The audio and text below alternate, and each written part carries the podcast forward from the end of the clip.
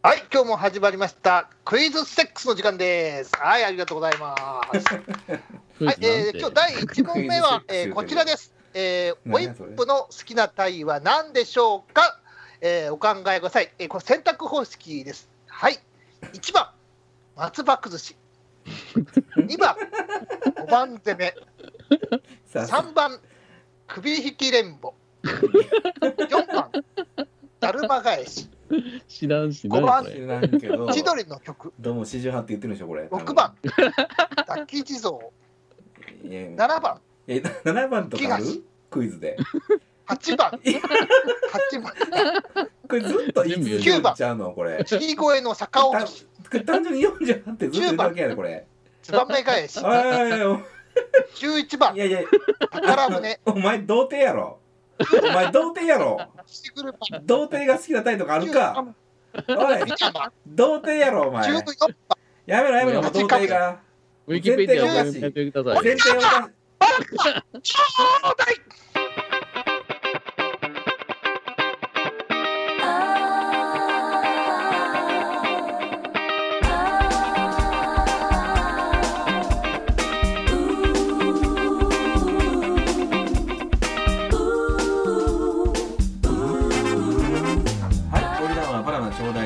戴です私はウッホーでございます。はい、そして誰か？はい。はい、オイプです。よろしくお願いします。なんで待ったん今？食べたなんかななんで食べたん今？よくわからんけど自分の名前言うののあのうちの兄貴がちょっとうるさいというふうに言ってきて言ってきたんで、ちょっとすみませんでした。また。プラねもうねもう、プラねいや言われるに決まってるわけですよそんな大声出して言うたやないですか僕ちょっとねいやいやいやいや、いやいやもうやっぱうちのキスよりは絶対大きくないはずなんですけども、もうそのちょっと言われてきちゃって仕方ないですね。いやえなんて自由がないですね、奥さん。大丈夫ですか囚人みたいじゃないですか。おい、そこの囚人見て。ーそうそうそう声がうるさい。123号言ってうるさい。そう、まあまあまあね、ちょっとよく分かんなかったです。いやまあそれでテンション下がってるんですね。散々クイズクイズセックスを言うとって。クイズセックスっていう声がもう外に聞こえてるかと思う。ちょっとねまあそれはテンション下がりますよね、ええ。兄貴聞かれたと言うとね。どうでやろうって言われたらもう全部聞こえわけですよねじゃあ今めっちゃシュンとしてるんですね。うんいやいやいや、夜中1時とかにあの何かゲームで作ったのがギャーとか言うの本当やめてほしいんですけどね、そういう兄貴に言われるの、すごいテンション下がりましたけども、いやアラフィフのね兄弟喧嘩っていうのも怖い話ですアよね。ラフィフの兄弟でした、すアラフィフが夜中に大きな声出しちゃうっていうね、お前の方が大きな声出してる、お前の方が大きな声出してるって言い合ってるっていうね、アラフィフが。そうそう片一方はラジオ撮ってて片一方はゲームで負けてギャーですからね。もう地獄絵図ですわ。いや、兄弟ですね、うん。本当。そうう。ん。でそんな話をしたくてこのラジオやってるわけじゃないんですよね言うたらね。もっとなんか社会に対する提言とかあるでしょ。あるでしょ。うん、ねスキャンダルさんゴシップ大好きゴシップ王のエピさんは？ああ、いやー、社会に対する提言やりやりますよ、やっぱりね、あの不倫の事件ってあうん。の、どうしてもやっぱりあるじゃないですか、うん。みんなさ、でも不倫ってやっぱり暗くなっちゃうじゃないですか、う。不倫っていうふうに起きちゃうとね。うん。うん。うん。うん。あのまあ、不倫でもやっぱり、なんかほっとするなとか、面白いなって思わせてる不倫っていいよなっていう、有村昆さんいいなって思いましたね。いいよな。まあ有村さん面白いね。クイズセックスってこのフレーズ最高よね。うんいやえこの人がオリジナルなんですかクイズオリジナセックスのルなんですよ。そパクリやったんですか？パクリなんですよ。まあまあうちでパクリしかないかパクリしうんかないですかラジオなんでね。この有村昆さんですけど結局、はい。まあうん。映画評論家やったんですよねこの人ね。そうなんですか、うんもう全然知らないんで教えてください。僕らと同じ年ですよ、1976年生まれの。マジですか？親近感ありますね。親近感あるね。まあ、この方なんですけどまあ不倫してましたとね、はい。まあ不倫したのはいいんですけどいいというか不倫うん。未遂ですわ。不倫未遂って新しい日本語ですね、それ。そうですよ、いやだからうん、で不倫未遂でこれなんかあのーねえそれなんか結構かっこ悪い話やなって思ってるんですけど、うん。うん。ええーっとですねニュースの、えーありますかね。はいはい。なんか口説いてましたという話らしいんですけどそうですね、そうですね某セクシー女優を、誰かわかんないですけどね、えこれって向こうから絶対にリークされてるよねそうそうそうそう、いやいやいや、迷惑してるからリークされたんですよ。あなるほど、おもらしがあったと。う。うんん。いや、これですよ。えーとですね。えーヤフーニュースですけど、フライデーに載った載りましたと。君の彼氏になりたいな？ムラムラした時はいつでも呼んでくださいね。というようなセリフで、まあ、口説かれたという話らしいんですけど、そんなセリフで口説かれたら思わずキュンとしてしまうわけがないと。ちょっと面白い。わけがない。うんは言われた通りももちろんその言葉のお下劣さに閉口したというって。い。うねん。えーっと、まあ、緊急事態宣言下の4月下旬夜と、えーはい照明を落としたダイニングレストランのカウンターで、まあ、映画コメンテーターの有村コーンがえースレンダー美女 T さん誰やねんって感じですけどにぐいぐい迫ってうん迫っていましたっていう話でで、えーっと T さんが「有村さんにおかく見えますね」と言うと「やっぱりセックスしてるからじゃないですかね」と素で返してきたらしいんですよ。こんなこともう最初からトップギアですねトップギアですね。ではいいきなり質問れた展開で T が面食らったようですと。有村さんは車で来ていて全くのシラフ。酔ってもいないのにクイズセックスと題して自分の好きな体位を厚さしたりと。とにかくハイテンションだったようですということなんですね。それで有村さんは T に、えーときめきを求めて彼女募集中なんだ。T ちゃんには100人くらいの彼氏候補がいると思うけど、101人目に並んでおきますからと、もうアタックと。あー101回目のプロポーズですか？で、僕は死にませんと。はい。うん。で T が丸岡さんの話題を振っても奥さんと彼女は別物と別腹ですよ、うんと、うわー最悪ですね。様子もなかったということですああ。で、えー、と食事をた終わると、えーお食事を終えるとえスイーツを食べるだけでもいいからと粘り続けて歌舞伎町にあるケーキバイキング付きのラブホ B に彼女を連れてきましたと、そう。まあラブホね。それでラブホに行きましたと、それに何もしないという約束だったので T がうん。エッチを断ると有村さんは突然ズボンを脱いで下半身をボロンと見せてきたそうです。笑いわらわらわらっていう。あ。いやいやーね。もうなんかねか。わいそうよねあ、かわいそう。ううんん。かわいそうじゃないですか僕は男惚れしましたけどね。ついていきますと思いましたけど。いやそうでししょそう思いませんでした？うんょ。うん。うん。まあ、でも、ちょっと、ちょっとやっぱりセクシー女優、まあ、AV 女優ですね、を舐めてるなって感じありますよね。あこれ AV 上映なんですか？この T さんってそうそうそうそうそう。えそうなんですか？なんでえー詳しいですね。セクシー女優って書いててるけど、セクシー女優って今、AV 女優のことセクシー女優って言いますから、今は。ああ、ーそういうことか。いやわかんないですよだからここに書いてあるの T さんはセクシー女優に会えるの会えるのが売りのコンセプトバーでキャストとして働いてるって言ってるんでこの人がまあセクシー女優かどうかわかんないですよいやいやいや、もうそれはもう、あのもう絶対わかりますよ。SOD の社員職社員バーでしょ、もう。もう AV, AV マニアの僕はすぐわかりますよ。ああそういうことですかすごいですね。怖いですね。AV マニアなんですか？ああ、そういうところなんですね。AV マニアの僕はすぐわかりましたよ。う ん怖いですね。SOD の社員バーっていうのがあるってことですね。はいはいはい、うんなんとなく聞いたことがあるような気がしますがそこで働いているってことはまあセクシー女優じゃないかってことですね。そうセクシー女優、セクシー女優で働いてるとこは売りですからね。ああそういうことですか。はあ、はあはあは。あまあ、でもね、あのもう優、僕、まあ、AV マニアだからわかるわけですけども、ね。女優の方って必ずしもあの、うん生活が派手とかあの、うん。そういうセックスが好きとか、そういうわけじゃないですからね、地味な人もいっぱいいますからね。あ普段の生活。ーそうですか。それすごいね。生まるで見てきたかのはいはい。おいっぷさんでございますけども。うんえーっと。平均放火のように言いましたけども、うん。いやこれねあのフライデーのにバッチリ写真撮られてるわけじゃないですか。この有村昆さん、はいはい、ね。あ写真あるのね。ね。うん。それでこれ2回目のデートの日らしいんですけど撮って撮ってって感じなんでしょうね、これね。女。おこれか、うん。絶対にこれ。え。絶対にそうですね、あのえセクシー女優側が仕掛けたんでしょうね。つつもられたやつじゃないですかこれって。ね。言うたらば。ね。おハニートラップですか、これは。はいそうだとしか思えないんですけど。だとしか思えないんですけど、うん。はいはいはいはいはい。でまたあれなんでしょそのちちんちん見せた後にでボロンと見せてきたそうですと。でそのうんそれでも有村はまあめげないと。約1週間後ね、彼は真っ赤なテスラを買ってねその運転して、えーかえー彼女が住むアパート前に乗りつけるって言ってるんですよ。で助手席に乗せるとイタリアンレストランに向かってランチを楽しみましたと。はいはいはいでまあそのは時にもねそのは繰り広げられたのはやはり有村流のお下劣トークだったというんですよ人気の AV の出会って4秒で合体シリーズが好きだという AV 批評とかアヒージョって面い。う言葉の響きはエロいよねとか そんな話をした、あの、薄っぺらい話題やな。映画評論家ですよね。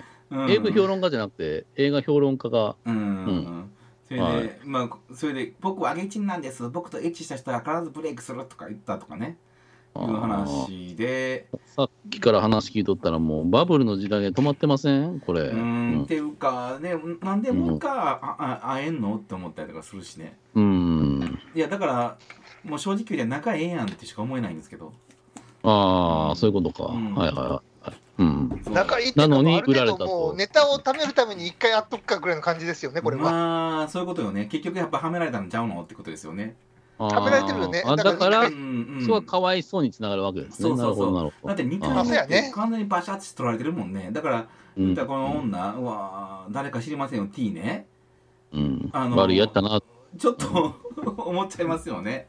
うん。ちょっと悪いなって悪いなって思っちゃいますよね。いやその有村昆さんがそのうん不倫かなんかっていうのはもうまあそれはそうとしてですよ。うん。それはそれでダメだけどダメだ けど。でもこの完全にハニートラップやんこれ。うん。ね。うんそウェれで。ディアワーとしては有村さんをうん応援していきたいと。まあ。うん。評価していきたいと。あそうですね。我々としてけなす理由はないけどね。大丈夫。ですけなす理由はあんまない。はい。世の女性うん9割以上も敵に回すことになるけど大丈夫なんかなっていう。いやいやいやいや僕らもう敵に回してるでしょ完全にああ、そう。もういつもね毎回な。童貞みたいなもんじゃないですか言ったら。もう精神的童貞よそうそう、はい。精神的童貞じゃないですか。もう恨んでるわけじゃないですか、普段からね女の子と。ルサンチマンですからね。そう、僕も精神的童貞だからね。いやあんたはもう肉体的童貞やけどね、そう。だから僕はもう東京2020と同じように応援してます。あります、はい、そうです。ああ、でも、有村さんってもう、これがね、きっかけというかね、あれなって、もうテレビのレギュラーとかも取り上げられたって聞きますけど、あんまりじゃないですか。本人が自粛したっていうふうな話らしいですね。うん自粛かと申し込んだ本人がっていうね。もがいいようですよね、自粛。うん。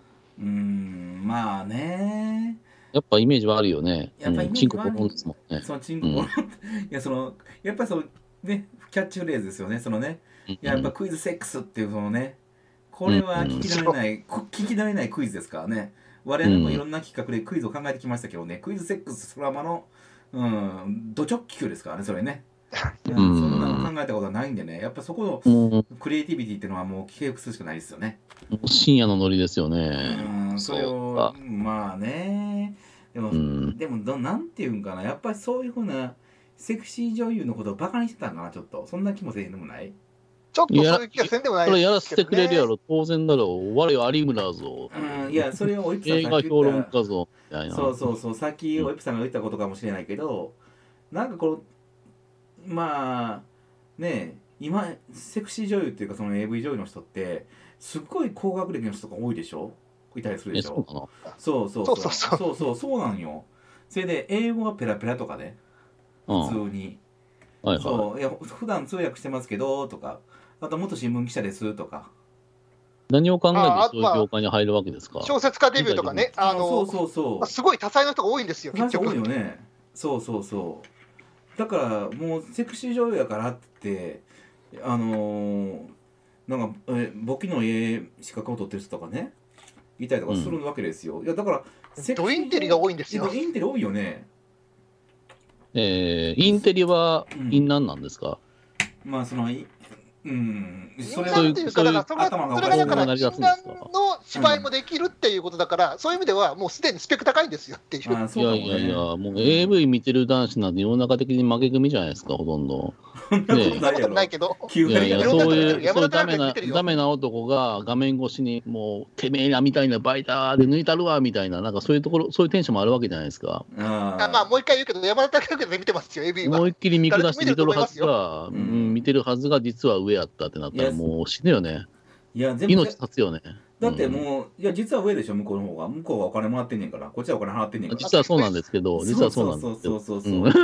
実際そうじゃないですか。もうそのその構図だけでもうその向こうが上や上なわけですよ。いやそそうは思女っても、性上位なんですよ、う。うん。ん。うん。まあまあまあ、そうは思いつつも見下して抜いてるわけじゃないですか。い。やそんなことそないいやそのいやそれはあれ？見もしかしたら見てるわけじゃないですよ、別にそこは。あーでも FC2 でタダで抜いてるからこっちの方が上やみたいなああ、そういうのも成り立ちますよね。そういうふうな俺は一切腹が痛んでないぞ。痛んでないのとそうこっちはポルノチューブで見てるから、だあのタダで見てるんやからタダで抜いたったわ勝負俺と勝ち。うんはいはいはいはいトレントファイルド落としたったら、みたいなね。うん。そういう感じでしょうね。なるほど。いやいやいや、本当にね、悲しいですよね、そういう男ね。悲しいだけですわ。いや、でも本当思いますそれと比べたら、やっぱ、チンコボロンでね、もう実際にゲットしにかかってる有村さんは、これは最上位種じゃないですか。ピーラルキーの頂点俺らの中ではね。そうでしょ。うんそれがそのピラミッドから転げ落ちたわけですよね。ああ、気持ちいいって話ですよ、これは。そうやけど、ね、あの、AV 上に憧れるけど、AV 上と絶対セックスできないあの中では上位種ですよ。うん、あ AV ファンの中では最最強のヒエラルキーに立つはずなんですね。それはそうでしょうね。だからもう、奥さんが美人の奥さんですからね。ああ、丸岡泉さんっていう人ね。そうそうそう、奥さんが美人の奥さんで、奥さん、娘さんもね、あの、子供の奥さんもいらっしゃってっていう、娘も勝ち目なのになんでっていう話ですよ。ああ。これか、きついなこれはクリスセックスですからね、やっぱしね。うん。いや、やっぱりさ言うけど、この話、えもうすぐ15分とか16分になってしまうけど、意外に長く話してるけど、やっぱりなんかレスペクトが足りひん感じするよねっていうのは、その、そう相手に関して、そう、相手に、女性に関して対してのね。相手のね。うんうん、なんか、いや、うん、だからキャバクラと一緒でお互い見下し合ってるんじゃないですか、この世界は。そうなんかな、それはない。そうなんかな。抜いた後にね、説教するみたいなのあるじゃないですか。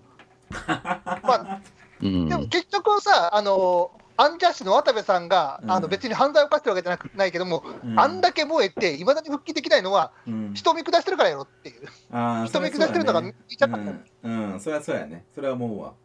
うん。うん、そう。いやなんか肉つぼ状態というかさ。肉つぼ扱い、うん、肉つぼ。そうそうそうそうそう。そうそうそう見下してるっていう。そうそうそう。そういうのが見えちゃったからうんそれはよくないんちゃうかなってちょっと思いましたっていうことなんですけどああ、そうか。うん、うん、まあちょっと映画評論家でしょ。僕知らなかったんですけど、この人のことを。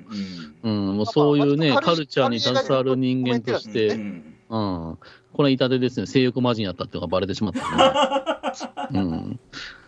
そういう目で見るもんね、無理でしょ。どんなになんかもうね、言葉た言葉を駆使して映画のことを評論しても、いや、結局進歩でしょってなるもんね。いや、だって、うん、え好きな映画とか言われたときに、いや、出会って4秒でしょって。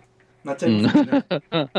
アレコンさんって好きな映画なんですかって、あ、出会って4秒 ,4 秒 ,4 秒ですよねってなっちゃいますもんね。はいはいはい。マジックミラー号でしょってなるもんね。そう、好きな料理はアヒージョでしょってなっちゃいますもんね。やっぱり。だからそうなっちゃうから、もう。的ななりわいとしては、これ、もう致命傷じゃないですか。うん、だから AV 評論家でしょ？あこれからは、そうです AV 評論家として。やっぱそうなんじゃない？ですか。ファンザで、ファンザで書いてっていう。まあ、なんぼでも道ありますからね、言ったら。うん。ああ、まあまあまあ。うん、まあ、生きていこうと思えばいくらでも生きる術あると。はい。ということで。気を落とさないでって。はい、そう、アリコンさん応援してます。そう。はい。はい、東京2020とアリコンさん我々は応援していますということでございます。はい。はい。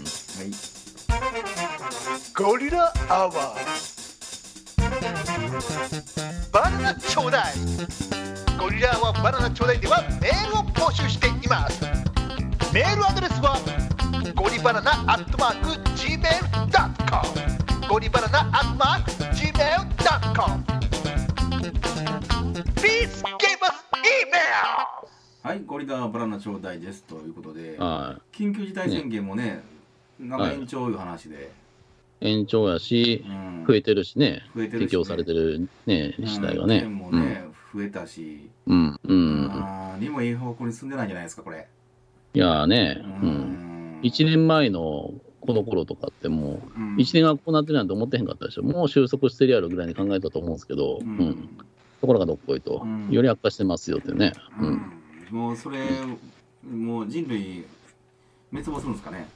いやこの調子だったら。なくはないかなっていう、人類、今思えばあれがっていうやつか。でもね、なんか、ヨーロッパの方やったら、そのイタリアでしたっけ、そのね、はい、その外国人の観光客を受け入れようとしてるとか、ちょっと明るいニュースもあってたりとかして。イタリアとかって今大丈夫なイタリアは減ってるんですよね、やっぱワクチンのおかげでっていう話。ああ、やっぱりワクチン次第やねんな、結局な。うん、でも一方、インドではなんかワクチン、うん、効かへんかったとか、なんかそんな話が聞こえたりねしてね。まあ、変異してるという話そうそうそうそう、もうどうなってねんって感じなんですけど、ちょいろんなニュースあるんですよ、うん、コロナに関して。ええー、なんかね、そうですね、コロナに関しては僕一番ショックなのは、うん、あ俺たちの梅原さんがコロナにかかってしまったっていう。梅原ね。はい、e スポーツゲーマーですよ、日本一の、世界一の。世界一、うまい人。はい。いう人。うん、そうです。はい。なんか YouTube とか、この人、やってはったんですよ。近況報告的な、うん、ラジオ番組的なの。うん。えー、顎顎にマスクかけた状態で、僕、自分の新しい家探しに行きますってずっと散歩してたらしいんですね、東京ね。ダメね。ずーっとその動画上げてて、うん、おいおい、梅ちゃん、よくないよ、こういうのはって言われてたんですけど、かかりました、案の定っていう。案の定っていう、案の定かっていう感じやな。いやいやなんか、あの、梅原さんのツイッターね、見てたら、はい、突然5月の5日ですか、ね、はい、風邪ひいたので、今日のラジオお休みですから始まって、うん、であ何やろうなと思ったら6日に新型コロナウイルス陽性の結果を受けましたって話、あららららっていう。やっぱりみたいなね。今40度の高熱出て伏せてます。入院ができてないって話したんでしょ？え入院したんじゃないの？あ入院したんですか？いや少し前の話では、うん、あそうですか、うん、ちょっと、まあ、すぐには入院できなかったみたいですやっぱり。まあ、うん、まあまあそれはね。今入院してるのかどうか僕知らないですけど、東京は大阪と比べたらまだ病床あるでしょ、うん、ああそうなのかな、いや、まあまだ入院してないのっていうような、その、うん、ツイ,、まあ、ツイツイートを見たんで、うん、あれできてへんやわ、いやもういろいろ言われてますよでも本当。うん。画面端を背負った梅原梅原は40度まで遊ぶからねとか言ってね。どういうこと？格ゲー用語ですよ。はい。2ラウンド目まで遊ぶとか言うんですよ、集中治療室まで梅原遊ぶからとか言われてますよ。おもちゃにされてますよ。いいんすか？っていう。お前らもう、お前いい加減にしろいや、まあまあ、日本の宝なんで、はい、ぜひ回復してほしいですよ、そまあそうですね。いや、あのね、その、コロナで言うと、まあ、今日ね、ちょっと映画見に行ったんですよ。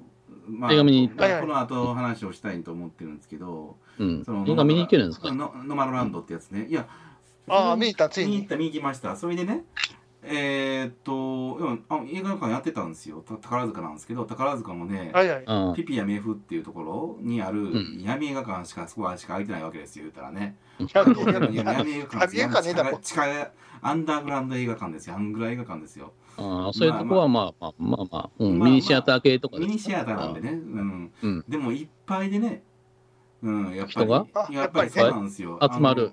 うん、やっぱ大阪とかその言うたら大都市のその大規模、うん、あの映画館はもう空いてないんで、まあ、そこに人がするんですよね。うん、遠征しちゃうと。でも来てる人がやっぱおじいさん、おばあさんはいはいはい、が多くて、おじいおばあなんですよね。でちょっと想像したんですけど今ねいやまだワクチン打ってないと思いますよ、おじいおばあって。あの打ってる人もいるかもしれないけど、やっぱなんかもうちょっとした近未来を想像して怖くなったんが。おじいの番が、そのカッポするその我が物側でカッポする世の中っていうのがちょっと生まれるわけでしょ、この7月以降とか、若者がその虐げられて、おじいの番がそのヒエラルキーの上下に立つ時代が来るわけですよ。俺はもうワクチンだから平気だもん。平気だろうと。飲みそう飲み屋行ってもそうそうそうそう、それをなんか前もって体験したみたいな。めっちゃ喋れるわけですよ映画館の中でね。映画やってる時は喋りませんで、その映画館の中でその閉じ込められた空間ですわ。その中でサロンって感じでサロンみたいなおばんがうわー喋るわけですよ。おいおいやめてくれよと思ったんやけどえっと思ったんですよ。あこんなふうになるんやと思って。うん、ワクチンっていやだからおじいおばんがさっきにワクチン打つなんて絶対間違えたなと思って。あそう言っちゃうそういうこと、うん、だってああの人ら別にいいのおったわけでしょ？うん。そうだねそもそもね。そんなこと思いません？どうなんだろうあでもあれあ意見ありますよね。必ずしも老人が先かっていうのはね。あのそもそもちょっとまだ効果がわからないもんだから、あのまだ若者に先に打つっていうふうな考え方がいいっていうふうなこともあります、副反応ってやつでしょ、うん、が生じて、まあ、アナフィラキシーショックとかなんかそういうのやつですか、それで死んじゃうっていう症例がもう出てるよね。20代で確かワクチン打って死んじゃった人おるでしょ？ああ、いますけど、おじいさんでもおるんちゃいます、あはいはい。まあ、そういう人たまにいますよね。老人やったらなおさらってことでしょ、やっぱ抵抗力が低いから。うん。うん、そういう意味では、やっぱ先に老人打っていいのかっていうのはあるよね。そうそうそう。あ、え、どういうこと、うん、おおおじいおばんを、まあ、あの。おじいおばん嫌いやから打つなって言うてるわけではなくて、まだみたい。死ぬ可能性高いから先に打つのはどうかなっていうのはあるけど。あ、あモルモットにするってことはないの？おじいおばん。えー？怖え怖え。先にお人が変わったみたいな。怖えよ。どっちの話？どっちの意図で言った？ら、いや、僕のどどっちどっちかに聞こえたから、分からへんから。いや、いやいや何が言いたいかっていうと、いや、だから、うん、でもね、その話で中国やったら、おじいおばん後なんですよ。うん、ああ、言ったね、そういえば。まさまさに今、ウドさんが言ってはったように、ね、あの、抵抗力低いから、さっきの打ったらあかんやんっていう話なんですわ。後回しって言って、まあ、若者の方がより安全かなとか。そうそうそう。若者でも、ね、その言うたら、あの客商売してる人とかに対して打つっていうのを先にするっていう、うんうん、接触する機会の多い人から優先的にそうそうそう、はい、あんなんおじいおばん金持ってね、うん、その暇してる暇こいてるおじいおばんに売ってやれ。それで世の中ガンガンガンガン遊ばれてやれ逆にマンじゃんって僕ら売ってへんのに怖いでって思いました確かに普段家におんのにな。そうそう。あ私売ったから大丈夫ってわらわら出てきてやね。うん、まあ売ってるのが大丈夫なのかな。よく分からんけど、うん、売ってたらあれなの？そのちょっとふわっとした会話になってしまってますけど売ってたらでも2回 ,2 回接種してまたかかったってお医者さんもいるからね。まあそうそう。だからそれいますウイルスは変異してるから、うん、うん100%安全はない。そもそも、確率の前ですよ。ワクチン自体も、あの、効くか効かないかで9割でしょ？確か。あ、そうなんですか。うん。うん、1割はやっぱ、打っても効かないってあるらしいから。うん。うん。まあ、だから怖いよ、やっぱ。あんまり、わらわら出てこられてもねっていう。まあね。今日ちょっともう映画館でわらわらできてるなって思ったっていうのがね、ちょっとね。うん。うんいや、ワクチン打ってること教えません。まだね。あ、そういうふうな近未来をそう想像してしまったと。ああ、あれですか、若者が老人に虐げられる社会が到来と。そう、到来するんちゃうかなと。あいうのが私の予言です。予言者。予言者ここに降臨と。そうです、降臨。割と、割と早いタイミングで答え合わせできそうですけどね。うん、もうそうですね。そうなるんちゃうかな。で、いやもう昼間から飲まれて飲まれたりとかしたらもう腹立つけどね。言うたらねおじおば 昼間からね飲み屋行って、うん、おじおばばっかりやでみたいな。まあありがたい話かもしれませんけど、店からすればね。まあそれはええとして。でワクチンの話をすると、あのあれなんですね。ワクチン別の話をするとあのなんか特権階級の人が多いらしいですね。やっぱし上級そうなるよ、やっぱね。当たり前ですよ、えー当たり前ですけど杉薬局の話すごかったですね。あのありましたよ。杉薬局そのワクチン接種予約のその優先確保っていう話があって、優先確保もう、うん、結局杉のその会長ですよ。会長秘書から、はい、その市に何回も電話がかかってきて、それでですよ、あのいやうち、うん、あのまあまあこんなん言って言ってるんですけどその45回か何回も電話かけたんですって。それで、うんえー、っといやもう優先的にその打たせてくれへんかという話でさ結局。で言ったりとかあとその夫妻でやってるらしいんですけどそのごあの、夫婦らしいんですわそのトップがね。それで、はい、まあ杉薬局だけに薬剤師なんですって夫妻が。うん。だから、医療従事者なんでしょう言って。医療医療従事者やから、その、うん、先に打たれるんちゃうんかとかね。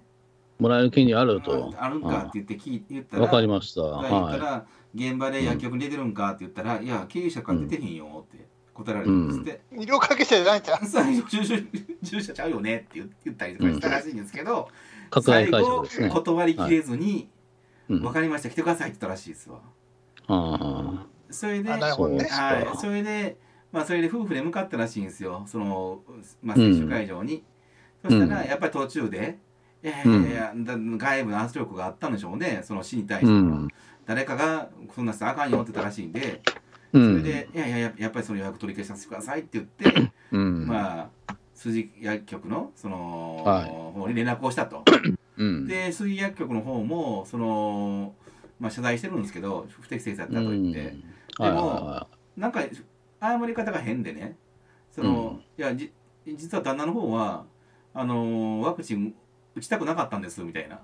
なんかよくわからん。あの違うんですよっていう。違うんですよって。いや、ぼあの、妻は昔ちょっと病気をしたんで打たしたかったんですけど、私はそんなことしたくなかったんですよとかいうようようわからんその言い訳をしてるという状態で。ああ、好きな曲でいっぱいあるのになーって嫌やな知らんでいいことしてもたわーと思いました。はい。えー、要するに不買したらいいんですか？パブリックエネミーが、はい、会長におるということで、不安したらいいんですか？まあ、ですけど、うん、いやいや、まあ、DATC に比べたらええんちゃうのと思ったりするんですけど、正直ね、まあ、あれはもうパブリックエネミーでいいんですけど、うん、もう完璧にいいと思うんですけどね。でも、あるいはでもこういうのはやっぱり、権力持ってるやつらからでしょ、結局。じゃもうぶっちゃけ政治家とかみんな売ってると思うよ、僕は。いやそれはそうなんですよ。その政治家もね、どこかの市長は、うん、40何歳打ちましたとかね、もう先に打ってますと、なぜならば、その高齢者向けであったりとか、医療従事者向けのそのワクチンが余ってしまうらしいんですよ。余るとはいかに争奪戦が繰り広げられてるのに。それがよくわかんないんですよね。余るって何って言って。そう、うん、だから1個のその瓶から6回打てるんでしょ？で、6回打てるんだけど、だからその、まあ、打ちたい人が6の倍数で、ちょうど終わってしまったらいいんだけどそういうわけにはいかんとかあと予約した人が来おへんとか、うん、そういうのがあるから余ってしまうらしいんですよ。余ったもん捨てんの？っていう話みたいで。それはもったいないよね。もったいない精神から僕打ちます、打ちますと。でじゃあ打つ時にただねだそれってねそういう時になんかじゃあどうすんのって考えとかなあかんかったよねって話をねこれね。それでその場のアドリブで、うん、じゃあ誰か打ちますよみたいな話になったらね、うん、うん。だから前もって考えたんです絶対そういうのが出るから、うん、俺予約ねみたいなやってるじゃないの。出て見事にこんななんか不公平感っていうかさ、うわやっぱり時計関係あるんやなみたいな感じ。うん、うん、やっぱ生き死に関わることですからね。これは一生覚えますよ、うん、うん、これはねちゃんと皆さん記憶しておいてください。記憶してくださいねはいはいはい、あの阪神大震災そうですよドイツアテッカってね、あの震災の時にあの焼き芋が来ましてねうちにね。うちの近所にね、まあうちはもう阪神大震災の大、まあ、被災地ですよ。焼き芋。ね。ねそので焼き芋が来てね1本1000円ですって言って売った売ったわけですよね。売ってたわけですよ。値上げしましたと。もうね、うん、もうその車のナンバーとか全部控,、うん、控えられてましたからね言うたらね ねもう写真パパパ撮ってね、そう。うん、でこの間も、ね、今やったらもう SNS で即拡散ですよね。即拡散ですよ、はっきり言って、うん、そういうことをしたところっていうのは、ね。この焼き目は潰せと。そうです、そうです、そうです、そうです。もう。一周地の刑ですよね。そうですよ。まあその時に自身も一周地の刑があってましたけどね、言ったらね。その時でもあってましたけど。そうそう。やっぱりこの非常非常時に出てちゃうんです。火事場泥棒する連中はやっぱダメだよな。ダメですよね。いや、こういう非常時に我先にってやってしまう人っていうのは、もう分かっちゃいますよね、見えちゃいますよね。まあ、お里が知れるっていうかね。そうそうそうそうそう。ぼったくりマスク屋とかもありましたからね、そうですね。だからまあまあ、残念ながらそのね、S 薬局、名前言いませんけども。えー、分かるかっ。まあ残念なね、逆効果な、逆ね。宣伝になってしまいましたね、これね、本当に残念でした。ね、驚かせましたね。はい、でもこういうのはね、もう氷山の一角であって、ね、はい、もう皆さん調べてくださいね。誰がワクチン先に打ったの、いう話ですよね。はいはいはい。監視の目をかかったらいかんそうです、そうです。まあ、捨てるよりマシやろっていうね、その意見はあるんですけどね。うん、だから、なんか聞くところによると、オランダとかでしたらね、その捨てるような廃棄ウあのワクチンが、うん、そのどこで出そうかっていうような、どこで出るのかっていうのを、その、共有するようなサイトをすぐ立ち上げたらしいんですよ。ああ、なるほどね。有能。それで情報共有して、で、言うたら高齢者とかでも、その大都市やったら打てへんわけやから、そこに行ったらいいわけじゃないですか、高齢者が。うん。うん。なんでそんなことできひんのって話ですよね。うん。こう、無駄な一手間、二手間をかけて、中抜きするんじゃないですか、日本は。もう日本、うん、日本もう悪いことしか言わないよね、本当日本カス、カス、ジャンプみたいな。悪いとこが見えてくるからもうしゃあない。うん、まあね、でそこちょっとそういうふうなね、えー、うん、動きをしてほしいな動きできたなと思いますよね。はい。はい、ちょっと、ほんま思いますわ。はい。はい、思います。はい。はい。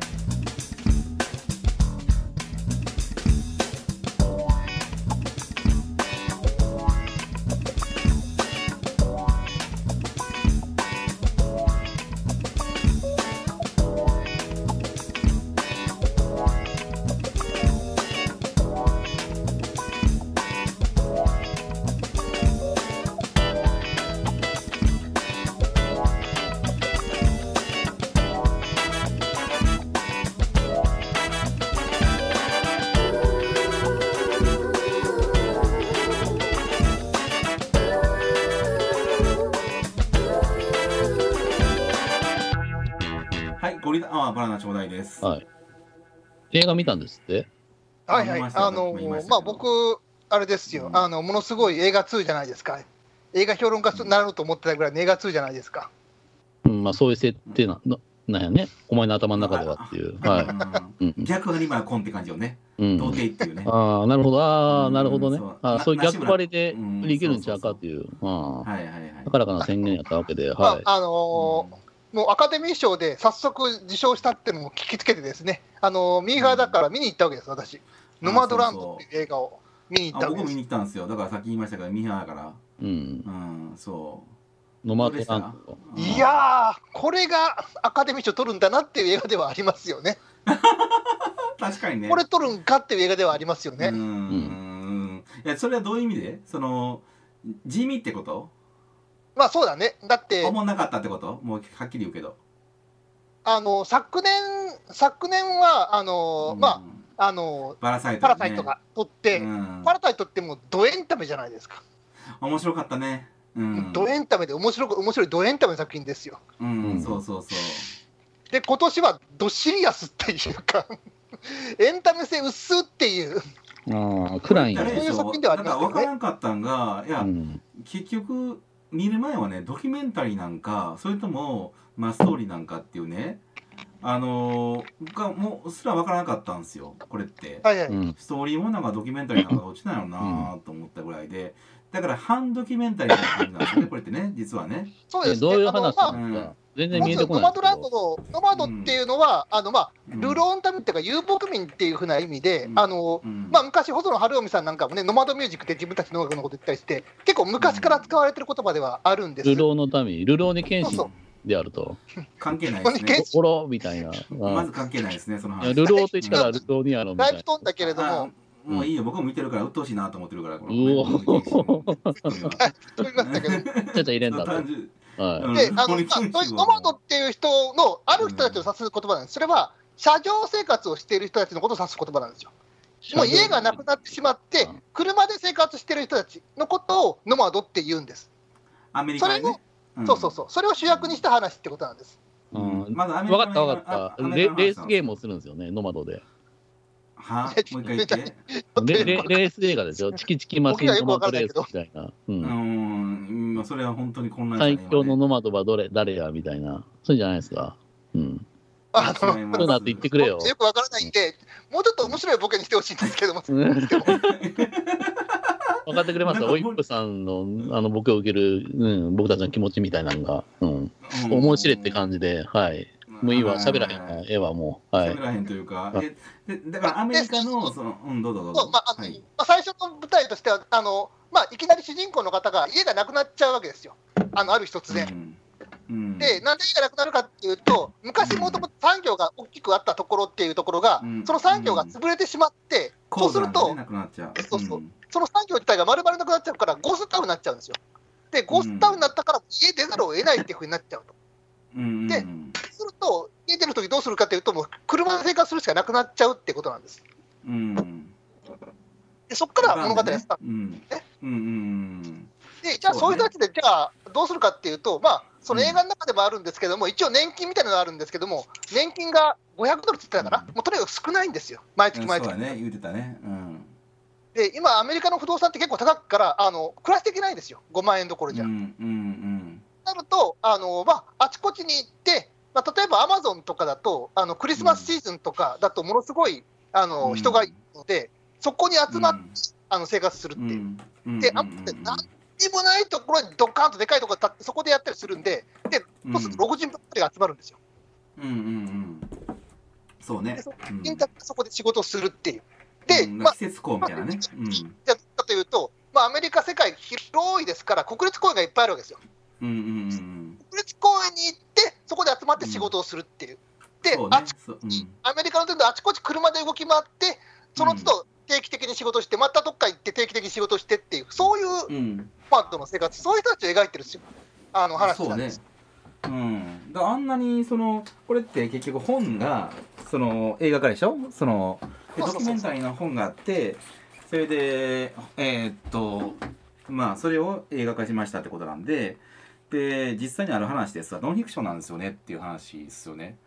で、そうなんだよね、あの、うん、俳優の方2人いてて、うん、まあ、もちろんフランシス・マクドマンという、これでアカデミー賞3回目受賞しましたって方と、あと、まあちょっとそれで恋人まではいかないけども、いい関係になる方っていう、デビッドさんって方がいて、その方以外は本物のノマドが出てるっていう。そうだね、本物なんやね。だからね、ちょっと、だから映画に出ていいんかなみたいな感じの人出てたよね、言ったらね。そうそうそうちょ。ちょっと表情として、やばいんじゃないのっていう人も出てたりとかするんですけど、だから、うん、その素人とそのプロのその映画化、えー、まあその俳優が一緒になって作りましたっていうやつで。あ、そうなん素人が出てるの？そうそう素人が出てるのよ。要するに、あのビーバップハイスクールみたいな状態ですよね。中村徹とかは、中村徹とかちゃんとしたメインは俳優揃えてるんやけど、橋役は全部本物の不良を起用したっていうあれですか？だから結構映画の雰囲気がピリピリしてるっていう。そうそうそうそう、実際そう、うん、そういう感じ。うん。だから半ドキュメンタリーみたいな感じですわ。あフランシス・マクドナルドってあれなんだファーゴの人やんね。ファーゴ誰もファーゴ、ファーゴ。あ、ファーゴの人です。ファーゴとスリービルボードっていう、それを手アカデミー取ったんですけども。ファーゴも二十何年前か。だいぶ前ですだいぶ前ね。知らねファーゴやったら知ってる。え、まあ、ファーゴ知らないそうそうそう。で、公園兄弟、まあ、公園さんのあの奥さんでもあるんですよ、監督の。あ、そうか。あ、そうなんだ。へえ。ナンシャー詳しいの。ナンシャー詳しいの。うん。マジ映画の名出してる。ああ。ファーゴ。知らんな。うん。で、どうでした？映画のその、な、何？この感想というか。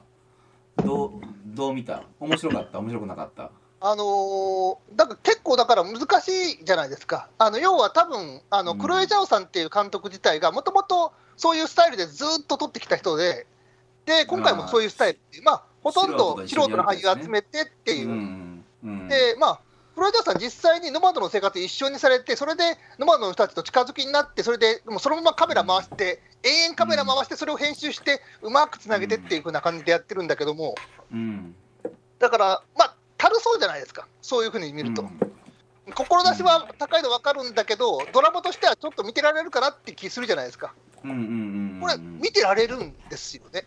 ああ、そうか。なんで見てられるかっていうと、ね、もうとにかくアメリカのってこんな綺麗なんだっていうのを画面で見せてくれるっていうのがあるじゃないですか。ああ、そうね、そうね。うん。だから、あとは音楽綺麗っていう、うん、音楽でうまくつないでっていう。まあちょっと音楽うるさいかなと思う時あったけどね。あ、そう。うん、そう。いや、ね、もう少し風景見ときたいなっていうのがあったけどね。あなんか、その、えー、っと、だから風景を見見る見る映画みたいな感じよね、これってね。そうそう、本当そうですよ。風景見る映画ですよ。そう。だからアメリカの風景があるから、その、言うたら、高齢のノマド、まあ言うたらノマドって言ってるけど、その、車に住んじゃってる車上生活者ですよ。だからそれね、まああんまりその綺麗なもんじゃないさ、言うたらね。で、まあ、あんまりなもんじゃないっていう言い方するあかんけど、じじいでばばあが、その、車の中に住んでますよっていう話じゃないですか。そう、まあ、反ルンペンですよ、言ったらね。まあまあ、言うたらね、うん、まあ、反ルンペン、その、あの、くるあの映画の中にもありましたけど、ホームレスじゃなくてハウスレスよとかわけわま言ったけど、映画の中にね。はいはい、だからもう結局ホームレスやんけと。で、だあれを日本でもね、その高齢者の、その、まあ、えー、高齢者が、その、の、の貧困化っていう問題はあるわけでしょで、日本やったらみんな、えー、例えば、えっ、ー、と、ビデオ個室であ個室ビデオであったりとか、あとは、その、漫画喫茶であったりとか、そういったところで、まあ、過ごすわけじゃないですか。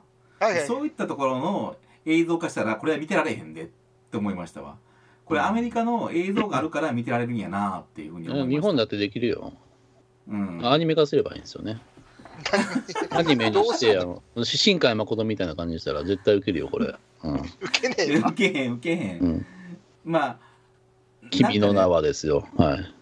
ああ、そう、アメリカ君の戸籍はみたいなね。うん、うん、ありませんみたいな感じで いや絶対受けますよ。大丈夫、大丈夫。オッケー。うん。もうラッセンみたいな背景出してがいいんですよ。うん。いや、いや、でもだからそういうことなんよ。ラッセンみたいな背景なんよ。後ろが。だだからそういうのが出てこないと、もう映画として間が持たないんでしょ、結局。見てないのこのこと夜。いや、でも実際そうないっていうか、あの、うん、そういう映像があるからこそ、あの、だからそのギャップですよね。あの、ものすごいこの苦しい生活というところと、あの、ツンデレですか？であの本当にノマドってこんなんなんだっていうふうなあのそういうもうわそういうことを教えてくれるっていうのね。あとやっぱりフランシス・マクドーマンドがすごいってのはありますよね。うんうん。僕はなんかは排泄排泄しすぎかなと思って。排泄し冒頭はあったけどね。うん。いやノグソのシーンがいや排泄のシーンが多かったなと思って。あそう。冒頭ぐらいじゃない？スカトロ映画やね。ああまあでも路上生活者と、うん、排泄というのは密接な問題なんでね。あだからそこはやっぱしあれよね。だそこはでも偉いよ。うん。一番重要なとこだから。一番ってことないけど、まあ。うん。そうです。うん。女の子がいっぱい出るアニメでなんで生理の描写がないのかみたいなのと一緒でしょ。う。ん、ちゃんとそういうところまで描くよ。君だけやと思うけどね。うん。うん。うん。いやでもだからだからというかその。そうそうそういきなりね冒頭シーン冒頭が排泄なんですよそうそうそうそう、うん、もう綺麗な綺麗な荒野の中でそこで排泄するって、うん、でそうそうそうそうだからやっぱ気になりますよね。なんでいきなり排泄するのって。うん。これがもう映画のフックとして非常に有効であると。うん。やっぱみんなうんこ好きやねんな。うん。うん。いやまあ結局あのそこ一番気になるとこですからね。そういうとこ描いてくれては嬉しいですよ、漫画太郎の漫画みたいな感じでしょうね、きっとね。うん。うん。うんこやで、うわ、この映画やってくれたなってなるんでしょ、最初。これは見続けないとと。うん、うわ、またうんこした、またうんこしたって。うん。2回はうんこしたよ、この映画の中で。いや、僕はカウントしてたけど。うん。あ、2回してた？うん。いや、ちょっとカウントしたんで、ガチャンガチャン。そうそうそう、ガチャンガチャン。またうんこしたって、うん、あの、客席で言ってたもん、俺。またうんこしたって。あのカウントするために iPhone 立ち上げてメモしてたからねエアカンで、うん、そのために写真撮ってたらバシッて撮ってシャッターチャンスカシャーって。いやでもそこは結構あの嬉しいとこでですね。嬉しい、まあ、全く全く違うけれどもあの、うん、ガンダムの G のレコンギスタであの、うん、コックピットがうんことするとこつながってるみたいなところの描写ってあ、うん、そういうふうなとこきっちり描いてくれるんだったら嬉しかったですね。ああそういうことね。うん臭いものには蓋でこういうものを描かないのはよくないことやと。うん。うん、なんと描くべきであると。でないとね、やっぱりドキュメ反ドキュメンタリー映画としての肉付けがなっちゃうらんと、うん、言いたいわけですか。うん、なるほど、ね、まあ、あのー、やっぱフランシス・マクドーマンド力っていうのはあったなと思いましたけどね。素人とガンガン絡んでいって、なんか、それっぽい会話にしてるところとかね。あと、やっとアップで抜くんですよ、フランス・マクドーマンド。何回もアップで抜くんだけど、うん、耐えれるんですよね。あ見てられるっていうか。ああ、そう思った。ああ。いや、ちょっと見てられへんかなと思ったのもあってんけど。あいや、でもそれは、じゃいや、まだ見てられると思ったよ。確かにね。あの、ヌードシーンもあったでしょ？ヌードシーンもありました。あの、もちろんそういうのお風呂入らなからね。うん、お風呂もそうやけどなんか川で川であの川でねあのそう入れるみたいなシーン60何歳のヌードとかねちょっと見るのはどうか。でも見れたね。うん綺麗に綺麗にしてはったね。そうそうそう。だから僕も頭の中にあるのはあのヌードとうんこだけですよこの映画。ああ下ネタ映画だとね。全然ダメじゃないですか。チンピョのスポーンって感じなんでしょ、うん。そうですよ。チンプラ、そうですよ。チンピラスポーンってその逆映画でしたね。砂漠の真ん中で。いや、まあちょっとね、うん、まああのー。堅苦しい映画じゃないんだよ。チンピラスポーンなんだよっていうことを言いたいわけ ね。受けるって。うん。野草受ける。そこしか見てなかったんやったらもうやめた方がいいよね映画見に行くんでほんまにね実際僕そこしかもう引っかかってないですからね今ねあノマドランドノグソノグソランドかみたいなあれどっち でもまあほんま思ったんはその、うん、なんだろうなアマゾンとかいやアマゾンもよう協力してくれたなと思って。あアマゾンのシーンが出てくるんですよ、ね、アマゾンのその配達センター配送センターで働いてるんですけどもうそこがね描き方がねなんかあまあでもそんなことないか。悪ののなんていうかな組織みたいな感じはいはいはいはい。ねあのやっぱり建物その自然の中にあるっていうので、不自然なんですよ。そのね、大きな建物があって、うん、でどうしてもその自然とのその対峙みたいな形で描かれてしまうんで、うん、まあその監督はそういうふうに描かれるんじゃなかったんだよって言うかもしれんけど受け取る方からすりゃそんなない資本もうザ資本主義みたいな。うん、うん。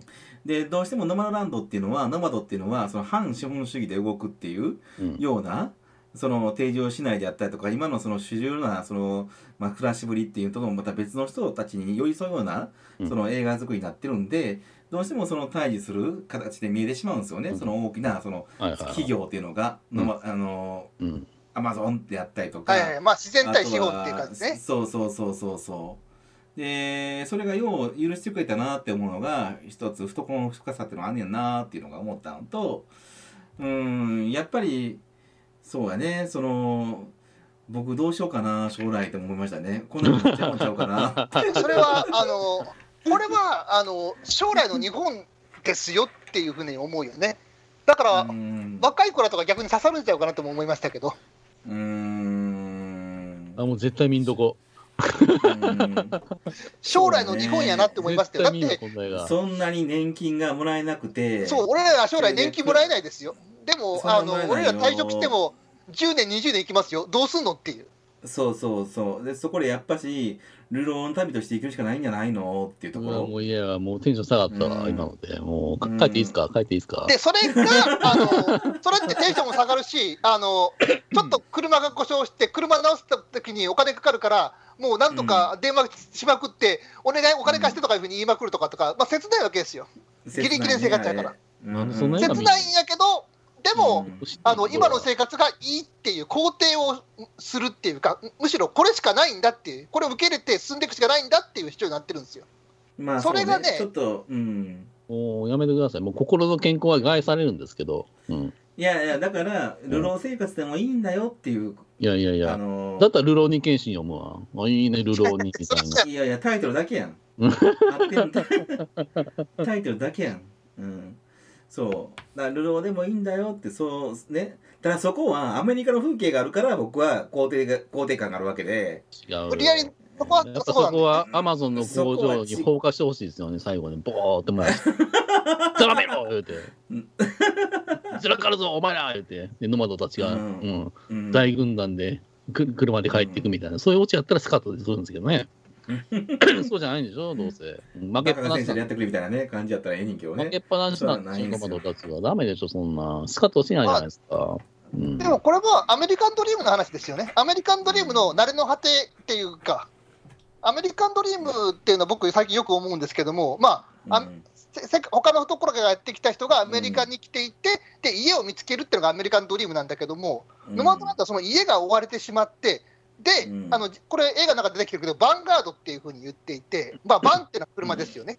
そのバンとガードをかけて、バンガード開拓者っていうふうに言ってるんだけど、まあ、家から解き離れてて、であの開拓精神であの出ていくっていう、そういう結末になってるっていう、だから、まあ、いわゆるアメリカンドリームの結末が、いわゆるアメリカンドリームの最初の精神に戻ってるみたいな話になってて、そこはちょっとあの面白いなと思いましたし、それをアメリカ以外の中国の方がそういう監督したっていうのもちょっと面白いなと思いましたよね。ホイップさったと。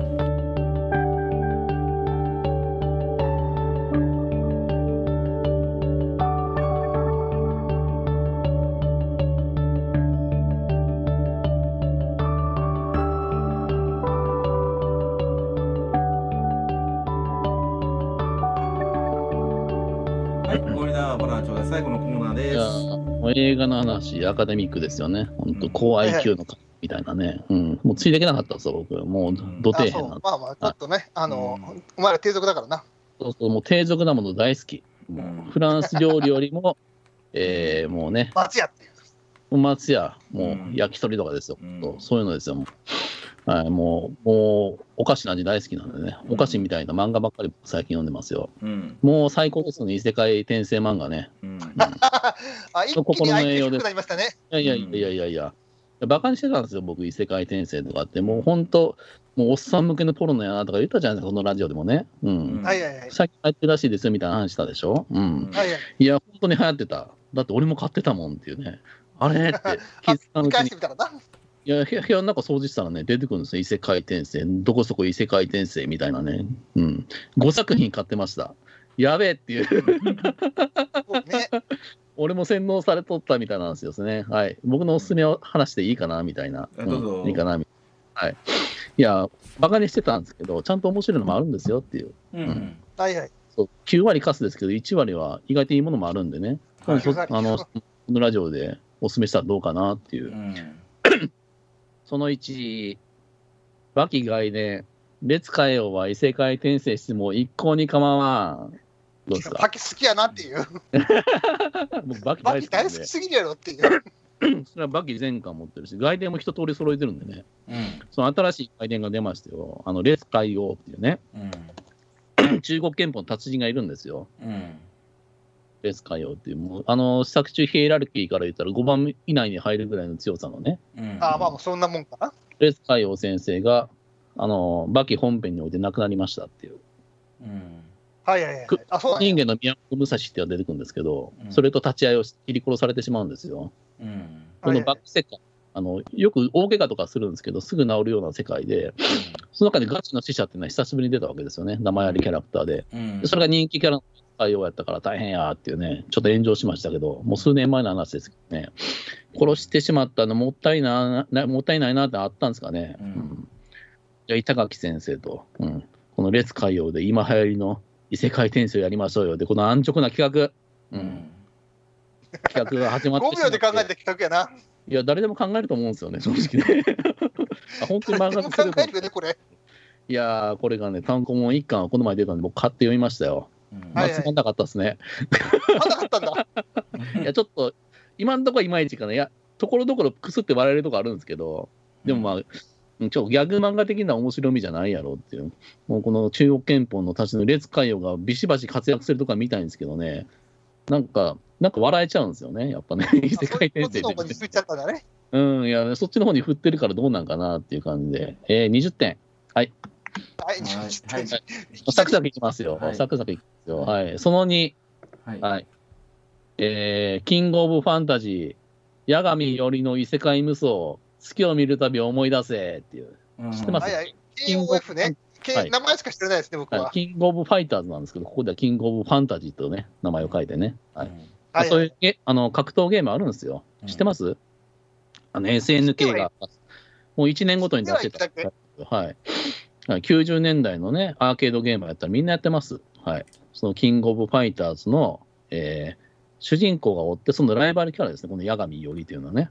はい。うん、スネ夫みたいな髪型で、今見たらもう、もうダサさんの極致なんですけど、90年代これはかっこよかった。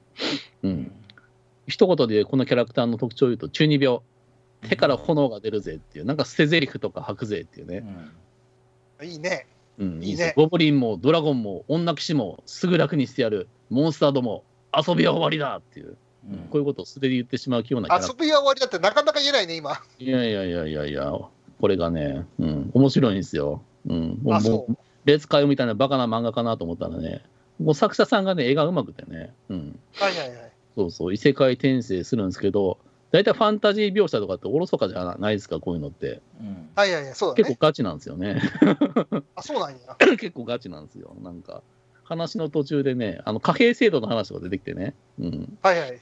そう。この世界ではこういうお金が流通してるから言って、この鉱脈を探しに行こうみたいな話になって、そこでドラゴンと戦ったりとかするんですよね。ああ、なるほどね。うん、そう。そういうなんかね、変なところでガチなんかちょっと面白いです、この漫画。うん。はいはい。そうそうね、キングオブファイターズファンも結構、あの、この作者分かってはる感じなんで、あの、結構原作に忠実な描写がいっぱい出てくるんですよね。一番笑えるのが、ね、あの、キャラクターのアクションシーンがあるじゃないですか、戦うシーンで、技とか出すんですけど、はいはい、あの技を出すためにあのコマで分割してね、あのコマンド入れる描写みたいなの出てくるんですよね。あの格ゲーだから、うん。今、ぎこちない波動拳みたいな動きをするんですよ、いちいち。完全に笑わせにかかってるじゃないですか、これ。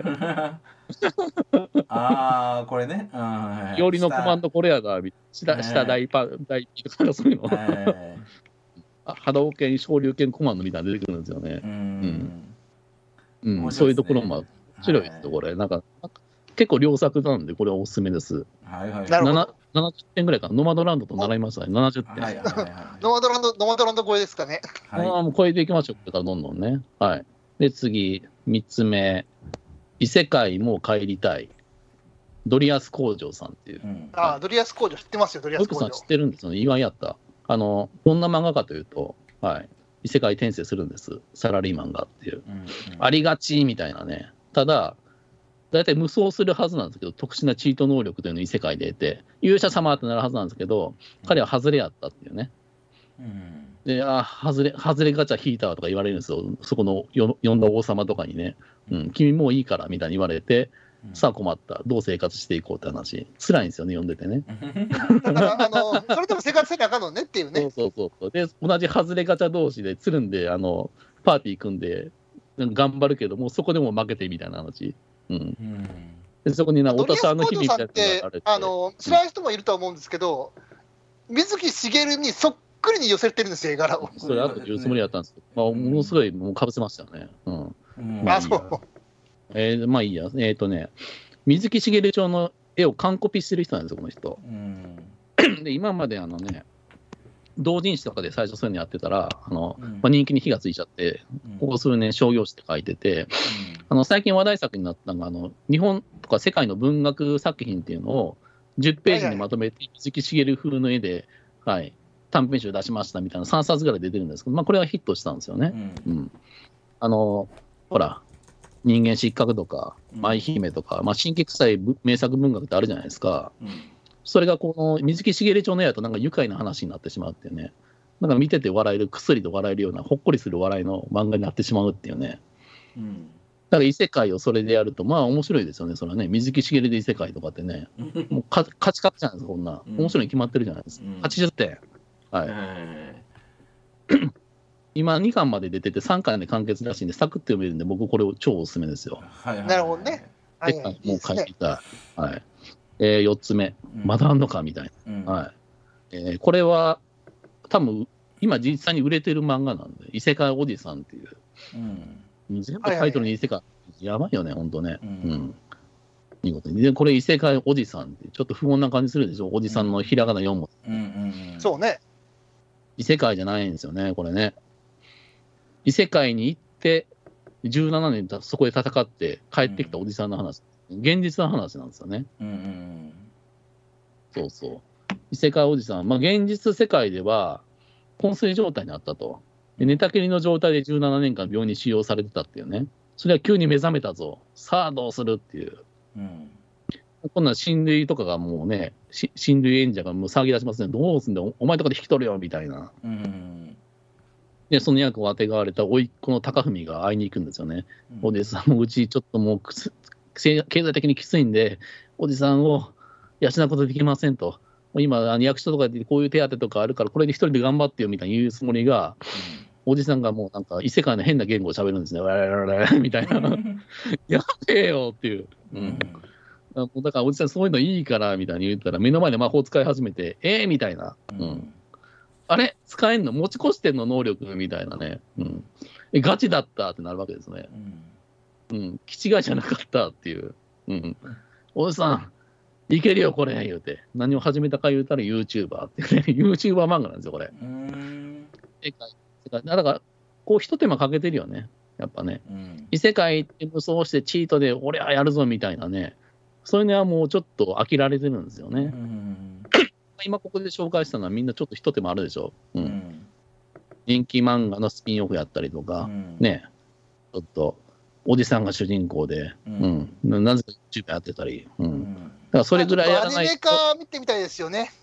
これね、アニメやったやつ見たいですね。異世界おじさんアニメ化ありますよ。なぜなら、この異世界おじさん、主人公のおじさんはセガマニアなんですよね。はいはいはい。はい。あの、帰ってきて一言、セガサタン、時代は時代だけハード戦争はどうなったって言うんですよね。うん、何言ってんねんっていうね。いや、セガもうハード作ってないよ。えーって、がっくりみたいな。魔法で自分の今の記憶を消すとか言って消して、うん、うん、何か、だからメガドライブで遊ぼうぜとか言い出すんですよね。うん、えなんか、いちいちあの、基本的に YouTuber しながら、あの昔語りをするっていう体の漫画なんですよね、これ。うん、異世界でこういうことがあった言うて、うん、俺はその時こうしたっていう。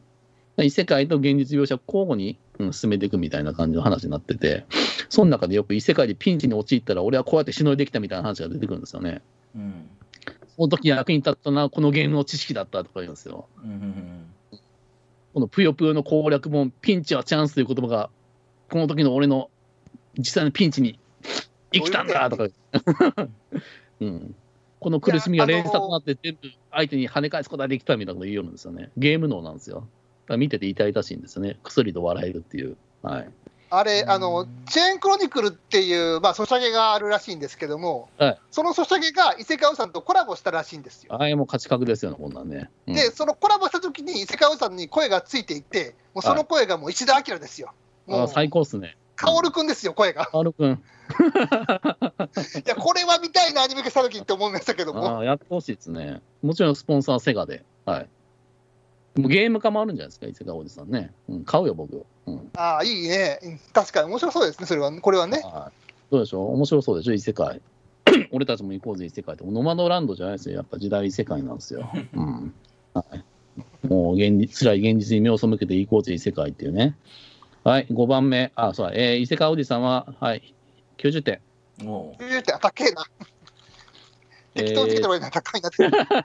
上げ10点ずつ上げときゃええやろ、みたいなね。えー、最後、5番目、望郷太郎っていう。はい。はいはいはい、いいですね。これ、異世界みたいな感じでね、あの、異世界今まで、えっ、ー、と、モーニングでやってるあの、表現物の作者の、うん、山田や、えー、義弘さんやったかな。はいはい、うん。はい、その人の最新作で、うん。今は4巻まで出てますね。うん。はいはいはい。うん。えー、氷河期。地球が氷河期に覆われて500年。その間、主人公舞鶴太郎は500年間、冷凍催眠カプセルでずっと生きながらえていたと。うん。で、500円だって目覚めたら、一緒に冷凍睡眠装置に入っていた妻子は死んで、たった一人。うん。自分の故郷を求めて日本へ続く旅が始まるみたいな。うん。え要するに異世界じゃないんですけど、すいませんっていう、うん、地球は舞台なんですけど、うん、構造的な異世界と一緒なんで、うん、あの現代知識で無双する的な、うん、もう完全にその500年経って地球はね、もうウフウフになってるんですよ。うん、あ原子化してるんだ。原子化してる、原子文明になってるんですよね。そういうことね。そうそうそう、そこで、この舞鶴太郎さんは、あの大財閥の御曹司やったんで、冷凍カプセル入れるぐらいなんでね。うん経済知識無双ができるというやつですね、これね。原始貨幣経済において、もう一歩も二歩も先んじることができるという、うん、そう経済漫画なんですよ、これね。えー、あったじゃないですか、サピエンス全史というベストセラーが。はいはいはい。うんえー、要するに人類は農耕文化というものを手に入れて、貯蓄をすることによって貧富の差が生まれたみたいな、ちょうどこの頃の原始社会というのを舞台にしてるんですよね、この漫画は。はいはいはい、そうそう、その中において現代知識無双はできるというね、気持ちいい漫画やと思うんですけど、まあ、そこで終わらないのがやっぱね、うん、この山田先生のすごいところでね、実は原始人も結構すごかったっていう、うん、俺負けてるみたいな描写結構出てくるんですよね。ああ、なるほどね。そうそうそう。うんえー、なんか星星を観測して地球が動いてるのは知ってるし、みたいな。なんやったら宇宙が膨張してるのもこいつ知ってるんじゃないか、みたいな。そうそう、そういうのであって、だから、なんていうかな、人間というのは知識に溺れて、体感というものを失っているという、こう現代社会の人間はね。原始人っていうのはそういうのをフィジカルに判断するから、実はもう俺らより優れてるんじゃないかみたいな描写が出てくるっていうね。だから、今の現代社会を悔い改めよう的な話。キャピタリズム批判とか出てくるね、もう、今読むべき領書じゃないですか、これは。うん、なるほどね。ああ、面白いですね。いや、だから、いや、この漫画本当に面白い。あの、ネタとかじゃなくて。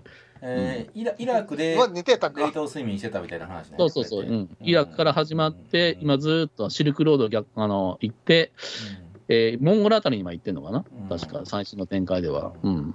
で、東に進めば進むほど、どんどん文明化していくんよね。うん。はいはいはい。東の果てには大国があってっていう。で、そこが発行している通貨というのが、まあ、この世界における、この地球あ、新地球社会におけるね、一番の価値になってるみたいな。それに対して独自の通貨を発行して対抗していこうみたいな話だね、今、最新の展開は。この前と奴隷やからっていう。うん、面白いね。面白いでしょ。うん。これはガチの名作なんで、点数。はい。270万点ということで。よくわかんない。よくわかんない。いやいや、ゴリラは好き、はい、加点、うん、評点法ということで、まあ以前僕は示して、はい。思い入れ値でたくさん入りますっていう、270万。前言ってたね、わけわからん、ブツブツブツブツ、ね、頭おかしい、300万。300万点超えたら殿堂入りなんで、もうすぐですね。はい。これは見させてましょうと。いや、この漫画はもっと話題になっていいと思う。いずれなる。シーロさんの望郷太郎。望郷太郎ですね。表現物がもう名作なんでね、もう鉄板ですよ。はい。合わせてあなたの本棚にどうぞ。以上です。はい。ということで、これではブラナチョで、これでおしまいでございます。はい。喋れるもんですね。はい。はい。えー、また来週ですね。はい。そうですね。これはあるんですか？今日はアニメは。あ、なんかあったなってます。もちろんやりますよ。そうですか。やらないともっとのかって。だこの後喋った映画だし、ええやん。ええやんけと思うんですけど、アニメのおまけコーナーがあるみたいなんで、はい、よければ聞いてください。のアニメコーナー。はい、では、失礼いたします。バイ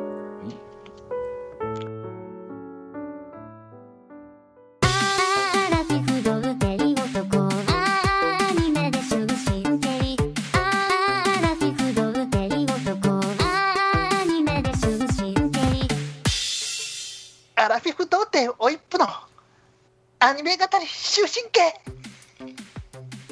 はいというわけでおいっぷのアラフィフ童貞おいっぷのアニメ語り終身刑始まりました。今日はちょっと可愛い感じで。はい、はい。えいつもちょっと迷うんですけどね、まあ、ちょっと今回は、あの女子受けを狙ってあのそういうふうに可愛い感じでやってみました、うん、えー、女子受け？いや無理です、はい、えー、っとまあ女子の、まあ、結構増えてきてるっていうふうにねあの僕脳内でさっき知りましたのででちょっとそういうのも意識しなきゃいけないかなと思って、あのちょっとやってみました。電波が。今日は女子受けえーまあ、この番組はですね、あのアラフィフになったウィップがですね、あのアニメのことをとにかく一生懸命語りたい、語りまくるっていう、そういうコンセプトの、えー、番組でございます。はい、えー、今日語るのは、えー、こちら。フェイトグランドオーダー新生円卓領域キャビネットこちらでございます。はいどうもよいしょパチパチパチパチって、うん、もう一回お願いします。よく聞こえなかった。聞こえなかった。まあまあまあまあゆっくり言ったよ。なんて？ Fate、えー、 Fate Grand Order 神聖円卓領域キャメロットです。長い。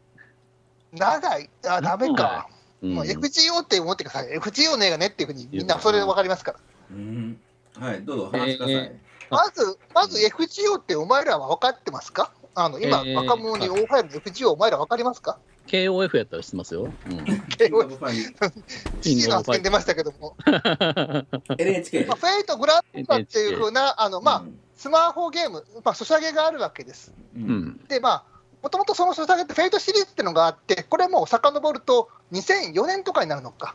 2004年とかに、PC 向けのエロゲとして出てきたのが一番最初です。もう16年前、もっとか。もう16年前ですね。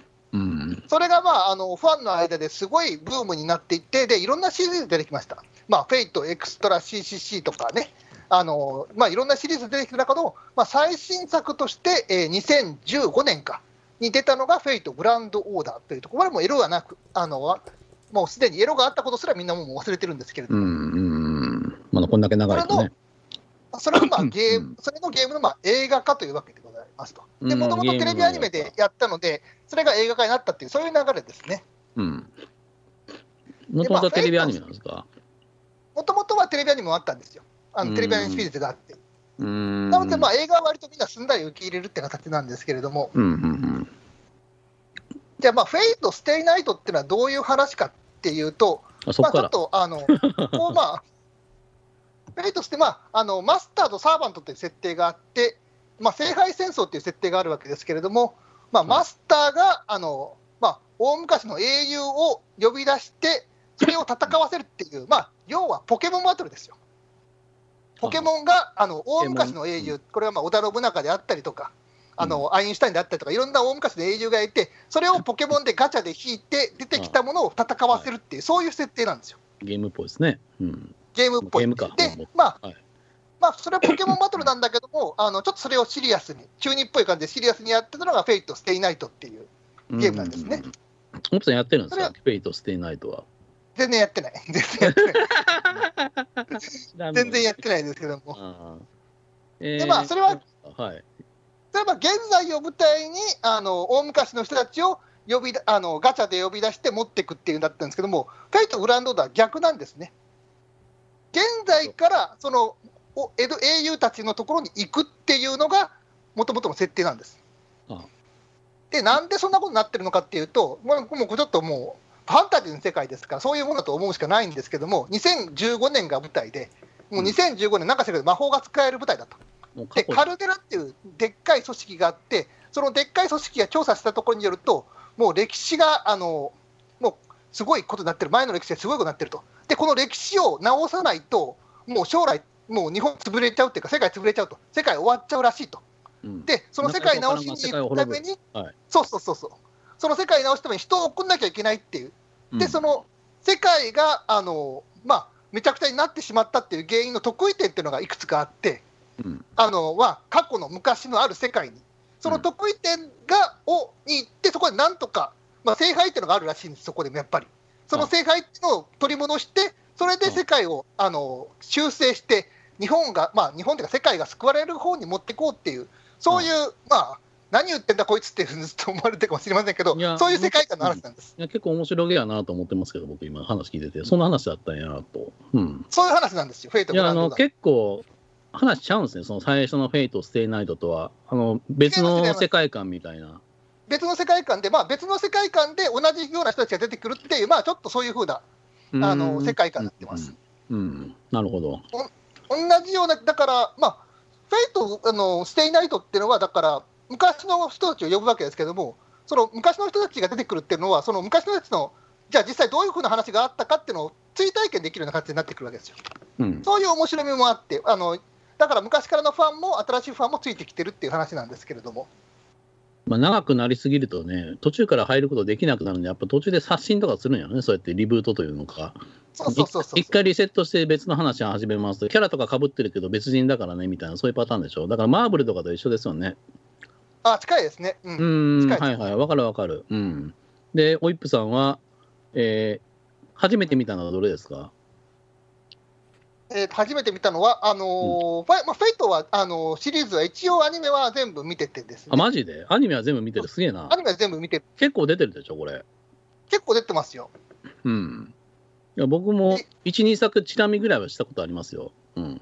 あ、はいはいはい。あ可愛い女の子で出へんかなみたいな感じで、うん、一応チェックはするんですよ。はいはいうん、まあでもあんま面白くなかったんで、ちゃんと見てないんですけど。そうなんね。はい。どうなんですか？で、フェイト・ブラッドダウン、テレビシリーズも一通りは見てますと。ああ、さすがやね。うん。まあ、まあ、そこそこ、そこそこ見れたかなって感じで見れたとこで、今回どうだったかっていうとこですよね。今回どうやったんですか？今回は、まあ、ちょっと今回ちょっと違うのは、もともとエルサレムに行こうと思っていたと、得意点がエルサレムにあったからと。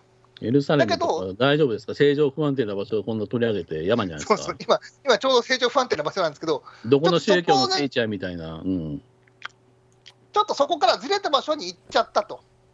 いうところで、まあ、若干得意点とずれた場所に行っちゃってるなっていうところから、まあ、話が始まるらしいんですけれどもね。らしいんですけど、本当に見たんちゃうの まあいいけど。まあ見たんだけども。ちょっとずれてしまった。まあ、そうそうそう、そういう話で、ちょっと番外あの番外的な話にはなってるんですけれどもっていうところで。うんうん、ななんとか得意点、キャメロットって、キャメロットってあの、アーサーアーサー王の話なんちゃうの？なんでまさにそうです。まさにです、うん、アーサー王が出てくる話です。アーサー王出てくるアーサー王ってあの当たり前だけど、私立の世界では男なんですけども、なんでか。有名ですよね。うん。そうそうそうセセイバーさんでしょ？知ってるよ。フェイトグラド、セイバーさんになって女になってるっていう、ね、女体化。それもよくわからないんだけど。基本的にこのゲームってみんな女体化でしょ？女体化多いですね。もうみんな女体化でしょ？あの、宮本武蔵とか巨乳になってるでしょ？そうそうそうそうそう、それも何の説明もなくそうなってるんですよ。なんでそうだったって分からない、うん、なんで女なのか、女じゃな女キャラじゃないとガチャ回してくれへんやんっていうね。うん、もちろん、もちろんそれはそうなんですけどもね。よく言われてますよ。なんでそうなってるっていうね。うん、うん、もうキャ、キャバクラやろ、これはみたいな。うん、お金払ってガチャ回すキャバクラやなって。で、これに出てくる女どもはみんなキャバ嬢で、これ、宮本武蔵ってこれ、源氏なんやろって言われてますよ。うん、はいはいはい。まあ、あの今回の作品特徴を言いますと、もうバトルが集中的にあるってことですよ。バトルものになってると。バトルもの、うん、バトルもの、とにかくバトルの要素を多くしてるっていうふうな。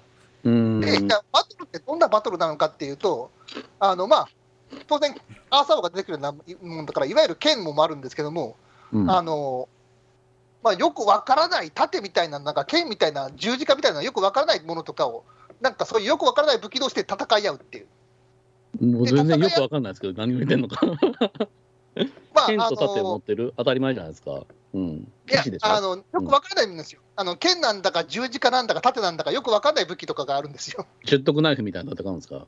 うん、よくわかんない武器を持って、それ戦えよと。で、戦って、あの勝った方はどうなるかっていうと、ガチンってぶつかり合って、ビョーンって2メートルぐらい飛んで、床にベーンって叩きつけられると。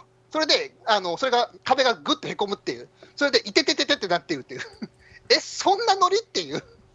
よくわかんないですけど、もうちょっとわかりやすい説明ないですか？車田正美の漫画みたいに吹っ飛ぶんですか？なんとかかんとかって技が見開きで下って。5メートルか10メートルぐらいバーンって吹っ飛ぶんですよ、たたあの、うん、ぶつかり合ったら。うん、はいはいはい。で、飛んだら、あの壁とかに叩きつけられて、壁がへこむっていうね。いや、まあ、へこむでしょうな、そら。うん。へこむぐらいでいいのかって思うんですけど、神と神の戦いみたいなもんでしょ？いやいやいや、あの、うん。なんちゅうの？あの、で、例えばもう、まあ、場合によって壁とか突き破ったりするわけですよ。うん、で、ガラ壁とかガラスとか突き破って、パラパラパラ降り降りてきてとかね。うん、そういうのを見ると、あこれってあれだなっていう、スマブラだなと思ったんですよ。スマブラ。スマブラやなと思った。スマブラってそんなノリでしたっけ？要するに、うん、ゲームの画面レベルってこと？アクションシーンが。それ由々しき問題ですね。うん、あの要はそのぶつかり合って、あのそれぞれのキャラクターがぶつかり合って、あのあちこち弾き飛ばされたりとかね、あの、うん、そういうふうな感じでしょ、スマブラ。もうスマブラやなと思ったんです。大乱闘スマッシュブラザーズですからね。そうそうそうそう。で、そのスマブラの画面を永遠と見てるって感じなわけですよ。だからスマブラの実況を永遠と見てるっていうふうなイメージですね、僕の中では。あんま工夫がないんですか、アクションシーンに。えー、っとね、工夫っていうか、あの、要はそういうゲームっぽい感じになっちゃうから、あの、もうそういうノリなわけですよ。エヴァンゲリオンのアクションシーンとどっちがかっこいいですか？まあ、エヴァンゲリオンかな。もう比べるべきもないみたいな。同じ劇場アニメですけどね、そこはね。うん。あのー、やっぱり、なんつうのかな、アクションシーンってそうなっちゃう、今のやっぱりアニメってそうなっちゃうんですよね。あのー、派手にぶつかり合って派手に飛んでっていう、そんな感じになっちゃうんですよね。雑？でものすごいその作画が綺麗だっていうふうに言って、まあ、プロダクション IT がやってるから、綺麗は綺麗なんですけども、あの大御所じゃないですか、もう、うん、老舗じゃないですか。いや、ちょっと肉体性。うんうん。おかしく言いながら喋んな、まあまあまあまあ、うん、リラックスして。あんまりやっぱり肉体性っていうのはやっぱり薄いよね、当然ね。うん。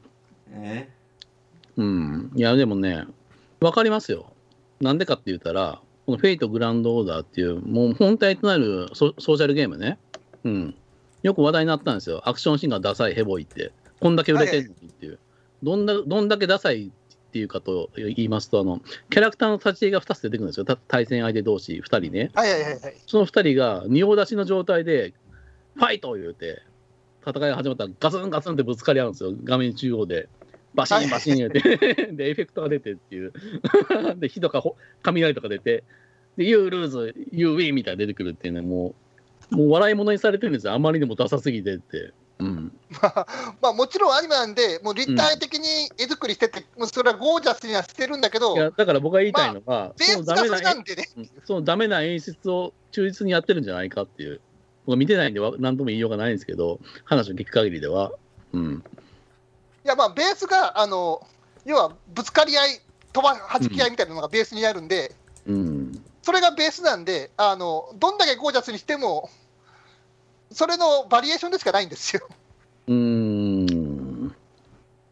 いや、まあでもね。まあ、でもよかったですよ、あの序盤の方にそれが出てきたってことは、あこれスマブラやなと思った瞬間に、あこれスマブラ見てるんだと思ったら、あの 安心できるんですよね。これは、そんな大丈夫ですか？そういうが言うてません？ちょっとやめてよ。あのそんなに頑張って見なくていいやつだっていうふうに安心できるんですよ。またそれか。またそれか。そうすると、あこれちょっとしばらく寝ててもいいなと思って、寝た起きるでしょ？起きるとまたスマブラがやってるわけですよ。あまたスマブラやると。で、これしばらく寝ていいなと思って、で、ちょっとしばらく寝るでしょ？また起きたら、なんか最後、解決したっぽいんですよ。なんか親玉のやつが、なんか分かってのこと言って、あの死んでいくんですよ。あこれ終わったっぽいな、さちゃんちゃんで終わったんかなっていうふうに、あこれはあのいいいい休憩の時間もらったと思って。ほんまね、点数まではないですね、これ、点数。ほんまもう言わせてもらいますけど、何度も言ってますけど、お金の使い方考えた方がいいですよ、ちょっと。お金余ってんのか知りませんけど、一応、小遣いちょいとお母さんからもらうんでしょ、預け取ったお金を。なけなしのお金であるはずじゃないですか。なんだそれ、睡眠時間を買ったのか、お前はっていう。いやー。家寝とけ。バチンと寝とけ。うん。コロナも治る。何点？何点？何点？そう。これは高いですよ、得点は。えー、フェイトグランドオーダー、得点は15点。はい、わかりました。定点じゃねえかっていう。えー、バンドリーか？コナンいいか？コナンいいかかな？コナンよりはしたかな？ちょっとっていう。あの、もっと怒った方がいいですよ。クソ映画言うて。ほんま、初めからもクソ映画やって言ったらいいんですよ、こんなん。なんかちょっと褒め褒め殺し的な感じでよう言いますけどね、喋りますけど。いやいやいやいや、素晴らしい作品でしたね。えー、ぜひ見に行ってください。はい。かはい。というわけで、これでおしまいよろしいでしょうかね。はい。では。はい、さようなら。さようなら。は。いつまでも変わらない